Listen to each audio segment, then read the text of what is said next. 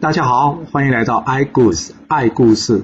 我喜欢听故事，希望故事能带给你想象力、思考力、判断力以及创造力。让我们一起来听故事喽！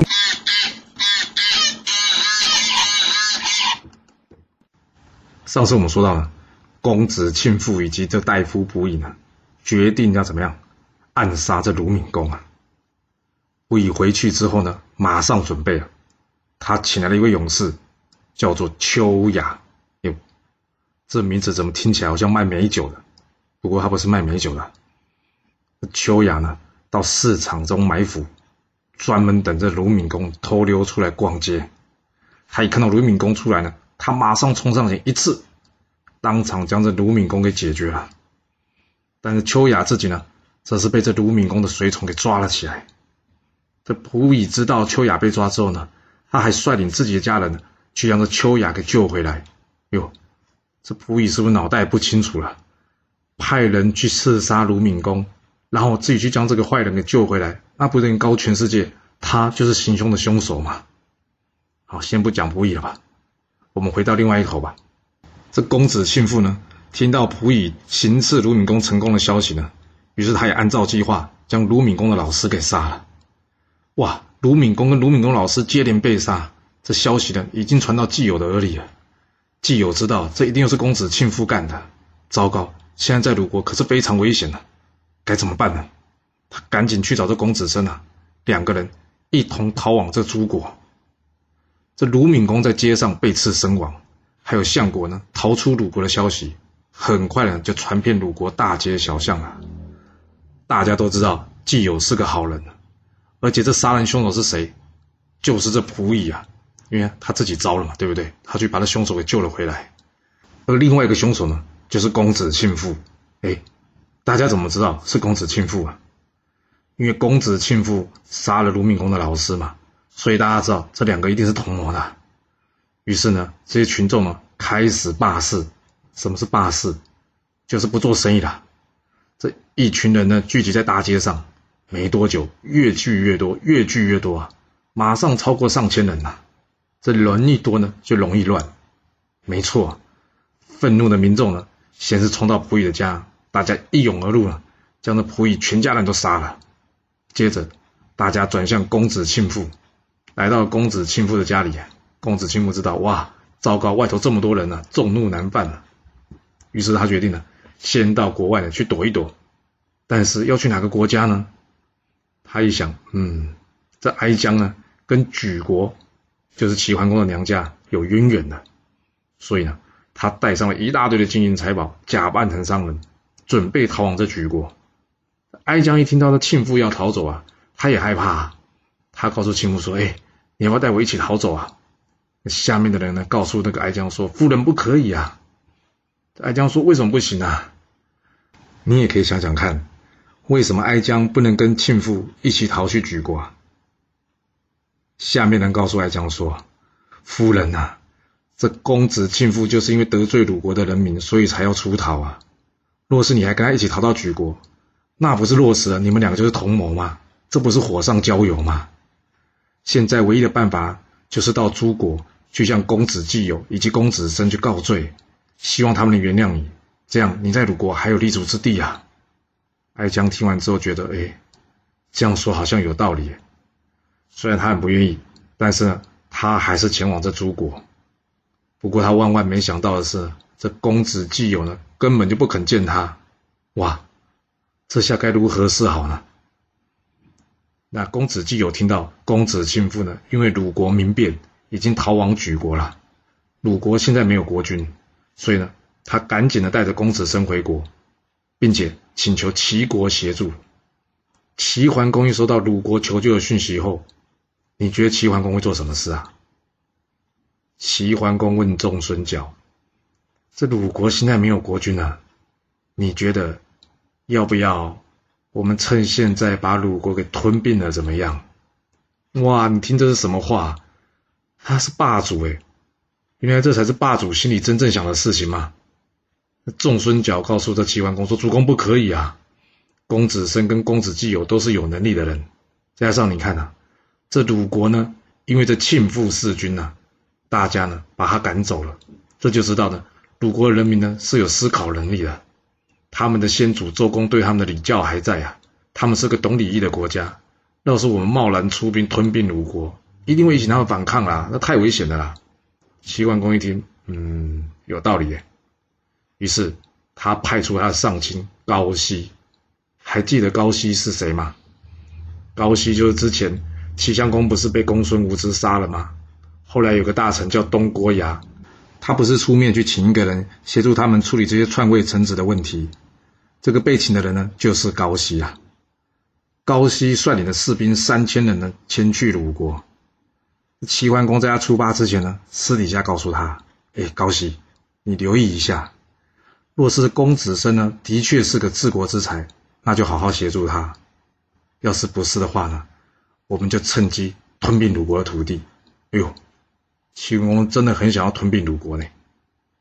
这高息的大军来到了鲁国，刚好看到公子申及公子季友啊。他在与公子申谈论过之后呢，高息确定，嗯。这众孙角的话没有错，这公子申呢，的确是个人才。于是他决定协助他回鲁国。他在与季友讨论之后呢，决定啊，要先派兵驻守在举国的边界，避免举国来偷袭。另外呢，要请人去告诉举国国君，多是能杀了公子庆父，鲁国愿意给举国许多的金银财宝。就这样，公子申即位。是为鲁西公。安排好了之后呢，高息返回齐国复命，而鲁西公这边呢，则是派出西施随同高息来到齐国，并且致上厚礼，感谢齐国的协助。另外一方面，鲁西公则是派人前往莒国，告诉莒国国君，若是能杀了公子庆父，我们愿意给你很多财物。嗯，为什么给他很多财物啊？因为呢？鲁西公知道公子庆父拿了一大堆财物去举国，绝对不会空手而去嘛，所以举国一定受过他的好处了。鲁国要举国杀了公子庆父，当然得给出更多的酬劳。不过能解决这个鲁国的隐患，这些财物是值得的。举国国君一看，哦，杀了公子庆父能得到这么多财物啊！诶，可是之前也收了公子庆父的财物。那现在该怎么办呢？于是举国国君呢，把这公子庆父叫来了。他告诉公子庆父啊，我们当初虽然同意你来举国，但是没想到哎，你一来我们这边，鲁国要来攻打我们呢。你看呐，我们举国是个小国，没办法对抗鲁国，所以现在委屈你，你可以去别的国家。听到这个话，公子庆父知道没有办法，只好离开举国了。但是。要去哪里呢？对了，他想到他曾经贿赂过这齐国大臣树雕，不然这样吧，先去齐国吧。来到了齐国边境，齐国边境的官员哪敢让他进来啊？赶紧通报啊，并且请这公子庆父呢，就暂时停在附近的一个地方吧。恰巧呢，这时候。随高息去复命的这个鲁国大夫呢，西施在回程的途中知道这件事。由于西施跟着公子庆父呢两个人有些交情了，于是呢，他问这公子庆父：“要不这样，跟我一同回鲁国，我帮你跟主公说说看吧。”公子庆父又不是傻了，怎么可能跟他回去呢？他跟西施说：“我不敢呐。”这样子啊，你真的是要帮我的话呢，你回去帮我问一下鲁西公。我们都是一家人嘛，看他能不能免我死罪。要是他可以原谅我呢，我愿意一直到死，就只做一个普通人，就是做平民百姓的意思啊。西施回去之后呢，将庆父的话转告鲁西公。这鲁西公呢，还在犹豫。对呀，庆父也是自家人，该不该杀了他呢？但一旁的季友却说了，他是弑君的凶手啊，要是饶他一死。之后如何向天下人来说明呢？他告诉这个西施说：“你去告诉庆父吧，他若是愿意自杀，我可以不追究他家人。”于是这西施只好领命来见这个庆父了。这西施回到了公子庆父这边，但是他要如何开口跟公子庆父说：“主公要你死啊？”你可以想想看啊，要是要你去跟你朋友讲这个话，你说得出口吗？这西施也想不出方法，实在是无计可施，该怎么办呢？这西施呢，只好在这个庆父的门前呢，哭了起来。这庆父听到这哭声呢，他听得出来了，嗯，这是西施的声音呐。他心里想：哎，我请西施呢帮我去问鲁西公，但是西施却不敢告诉我答案，看来我是难逃一死了。说完，庆父自己了结了自己的生命，而西施呢，则是进去为他入殓，并且回去向鲁西公复命。那这件事就到此结束了吗？还没，为什么呢？因为举国听到庆父死啊。于是派兵到鲁国边境，并且能告诉鲁西公，听说庆父已死，我们是特地前来索取奖赏的。季友一听，好个不知羞耻的家伙！庆父又不是他们杀的，怎么敢过来跟我们要奖赏呢？他告诉鲁西公：“主公，你让我领兵出去把他们赶走吧。要是连这种小国都敢来找麻烦，而且我们还处理不掉，我怕以后大家真的当我们鲁国是病猫了。”听到这里，大家应该就会知道了。当初鲍叔牙推荐的让齐桓公从举国回来，会比这个公子纠从鲁国回来更好。为什么大臣们会接受了吧？鲁西公听完之后觉得有道理。临行之前呢，他特地将他宝刀孟劳送给了这个季友。这是一把短刀，但是却是锋利无比啊。季友将这宝刀呢挂在腰上，随即领军出征。来到这举国军队的面前呢，季友心里想：主公才刚刚即位，若这战打败，会影响他的地位，看来必须智取，不要力拼。于是呢，季友告诉对方主将，这件事都是因为庆父而起，不干这些士兵的事，没有必要让他们在战场上白白送性命。我听说你很能打，要不这样，我们俩就下马来一对一。若是你能打赢，我鲁国就付钱；若是我打赢了，你举国就撤军，你说怎么样？这举国的主将呢？听说是个非常会徒手搏击的人啊。既然对方要舍弃马，跟他一对一单挑，他认为，呵，那不是找死吗？我一定赢得了的。所以呢，很快的就答应了。两人下马了，大战五十多回合，却没办法分出胜负。时间一长呢，季友慢慢处于劣势了。哎呀，情况真是危急啊！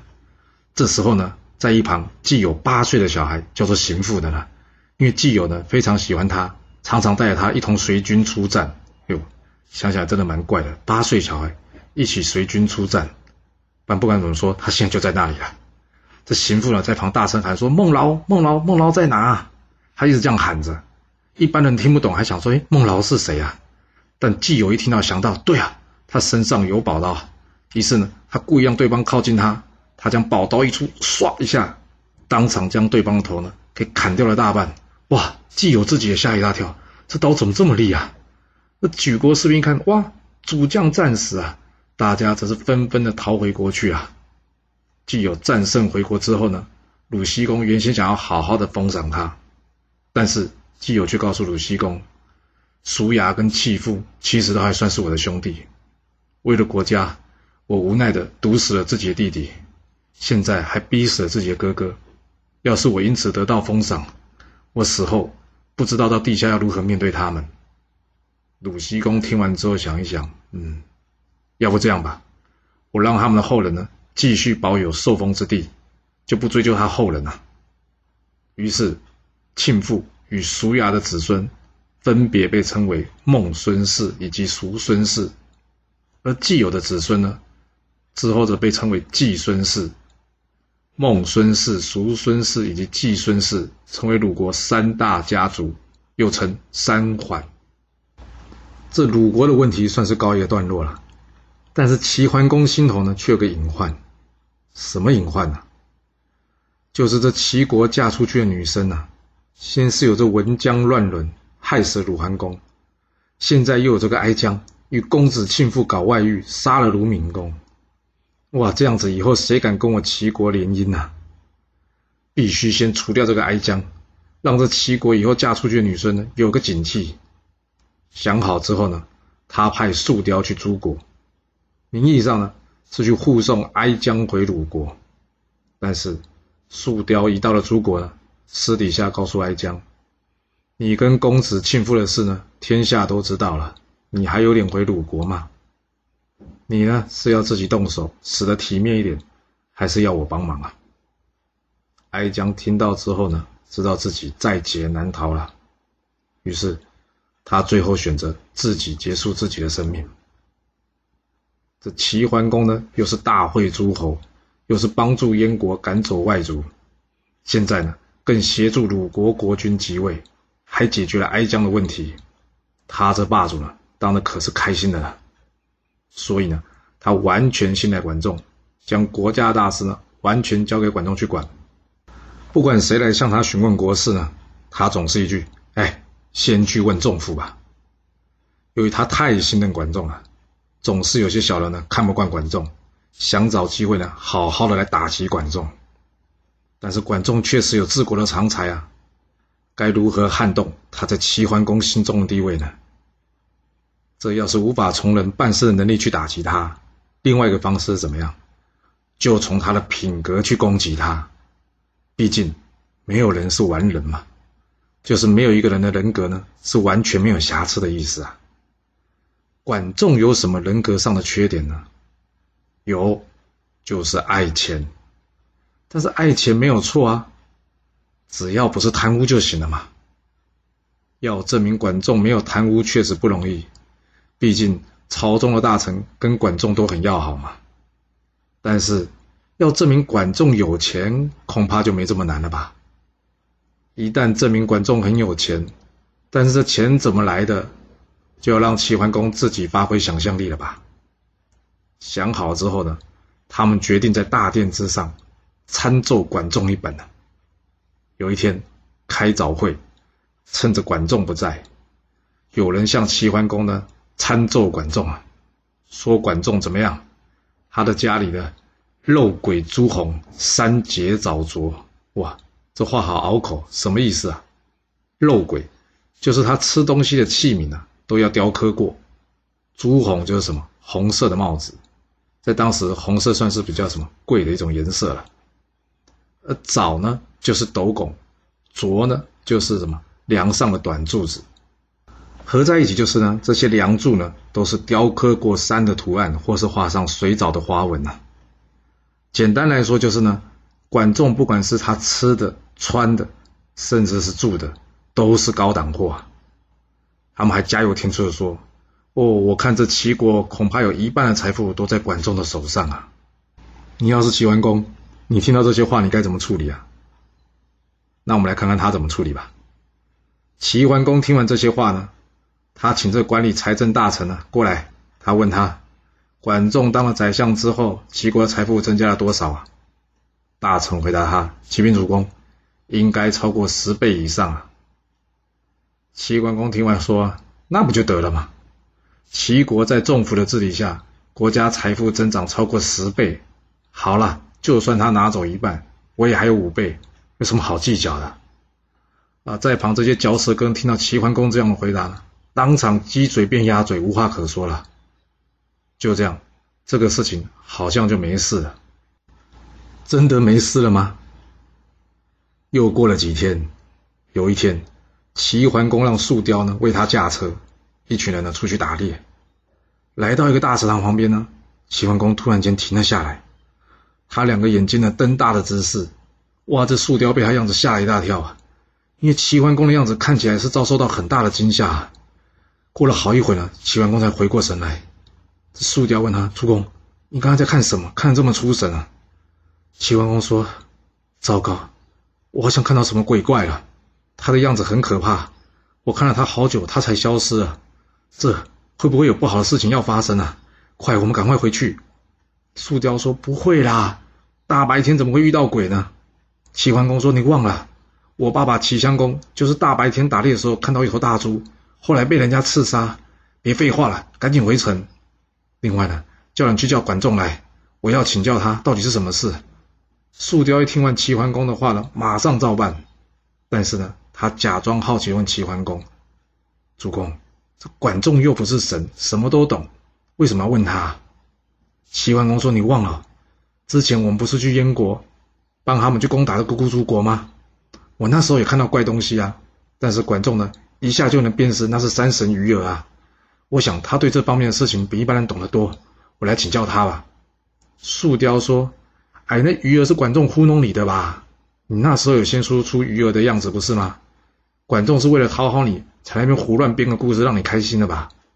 要不然这样，这次呢，你不要把你刚刚见到鬼怪的样子告诉管仲，你看他猜不猜得出来？”齐桓公想想，嗯，好，就听你的，试他一试。回去之后呢，还没见到管仲呢。当天晚上，齐桓公突然间全身发热又发冷，哎，真的生病了。隔天，众大臣呢都前来探望着齐桓公。齐桓公呢见到管仲之后，跟他说了：“我昨天打猎的时候看到一个鬼怪。”管仲问他：“长得什么样子啊？”齐桓公说：“太可怕了，我实在不想想。你要我说出来，我就必须想他的样子。但是我真的不想想他的样子啊。你能知道那是什么东西吗？”哇，有这种考人的方法吗？真的，除非管仲是神，谁答得出来啊？所以管仲呢，听完之后呢，也是丈二金刚摸不着头脑。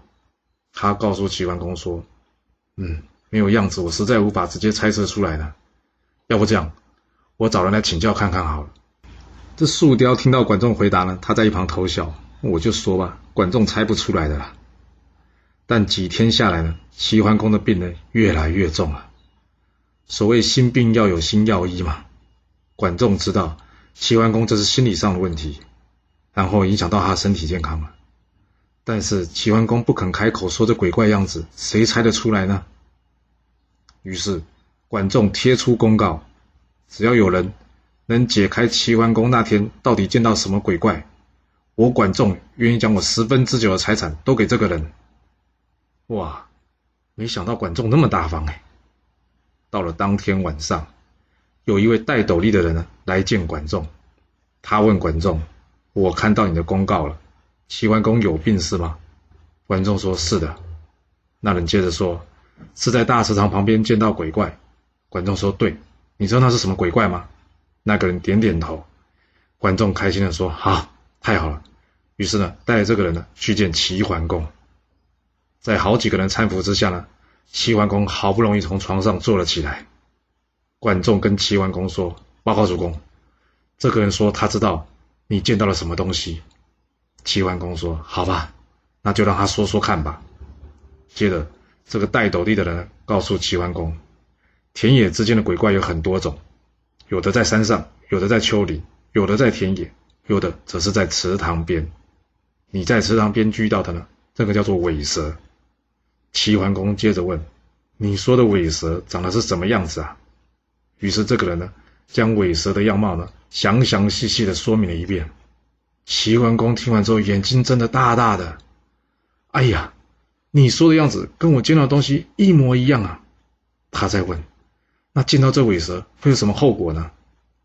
这个人接着说啊：“这尾蛇平常是不会被人家看见的，能看见它的人，必定是天下的霸主啊！”所以见到这个东西呢，并不是不吉祥的。你之所以身体不舒服呢，恐怕是被自己给吓到的吧？齐桓公一听完之后，哈哈大笑：“哎呀，原来是我太紧张了，自己吓自己啊！”诶，说也奇怪，齐桓公的疑问呢，被人解开之后呢，他的身体就突然间好了。齐桓公说：“嗯，我要重重的奖赏你啊！”但这个人却说呢：“我有机会能见到霸主一面，已经是三生有幸了。”我不敢多要奖赏。说完，他便转身离开了。这管仲还正准备去追呢，但说也奇怪，这个人呢，一下子就消失在大家眼前了。之后呢，齐桓公决定，好，我要重重的奖赏管仲。这一旁的树雕呢，听了这话呢，很不是滋味。他跟齐桓公说：“主公，这解开你疑惑的人又不是管仲，怎么奖赏还到他身上了呢？”齐桓公说：“我听说。”要是一个人呢，做什么事都是以自己的意见为主，不听别人话，那他做事就不容易周全。相反的，要是他能了解到自己的不足，而去借助别人的智慧，那么就容易把事情办好。这次管仲虽然无法辨识伪蛇，但是却能成功的找到人来为我解答，当然算是有功劳了。这话树雕听了呢，非常不服气，但是怎么样，他还在旁边拼命点头。假装齐桓公说的很有道理一样。听到这里，有没有听出什么问题啊？你觉得齐桓公是真的病还是假的病啊？他是真的看到了鬼怪，还是他只是借由这鬼怪之说来测试管仲忠不忠心啊？从齐桓公的角度来看，管仲可以为了他一个无稽之谈，差点要散尽家财，那你觉得管仲忠不忠心啊？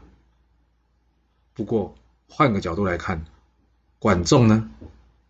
管仲是不是也已经猜到齐桓公想测试他，所以呢，他才这么做？至于这个戴斗笠的人呢，要是他是齐桓公派出去的，我想应该是不会跟管仲收钱的。虽然管仲奢侈浪费是出了名的，但是孔子却称赞管仲说：“唯管仲，无其披发左任矣。”什么意思啊？就是假设没有管仲呢，我们就要被外族统治了。这外族真的那么厉害吗？啊，我们接下来说吧。齐桓公的真心话大冒险游戏结束之后呢，周惠王十七年，哦，外族真的来了。这外族第一啊。他突然间侵犯秦国，并且呢攻击魏国。这魏懿公呢赶紧派人去向这个霸主齐桓公讨救兵，但没想到呢，齐桓公怎么样？他竟然说：“哎呦，我在讨伐三龙的时候受了伤，尚未痊愈，可能要等到明年春天，我再会合诸侯，一同前往救援。”有没有搞错啊？怎么没有听说过齐桓公受伤啊？还有要救人还可以等的。齐桓公为什么要给他碰个软钉子啊？要是你还记得之前齐桓公不是代替周天子去讨伐这个魏国吗？魏懿公问都没问就出战了，之后呢，他也没给齐桓公一些财物，就打发齐桓公走了。我想齐桓公在这边还有点生气吧。但是救人如救火啊，还可以等一等的吗？不管怎么说呢，这魏懿公啊，可是齐桓公的宠臣，开邦的老爸，齐桓公。真的会袖手旁观吗？魏国能等到齐国的援军吗？还是魏国必须独自来面对这个外族敌人的侵犯呢？这故事会如何的发展呢？我们到下次才能告诉各位喽。好了，今天先说到这。若是喜欢今天的故事，记得给我五星评价，给我支持，或是点赞、订阅以及分享哦。其实历史就是顶层阶级的生活记录。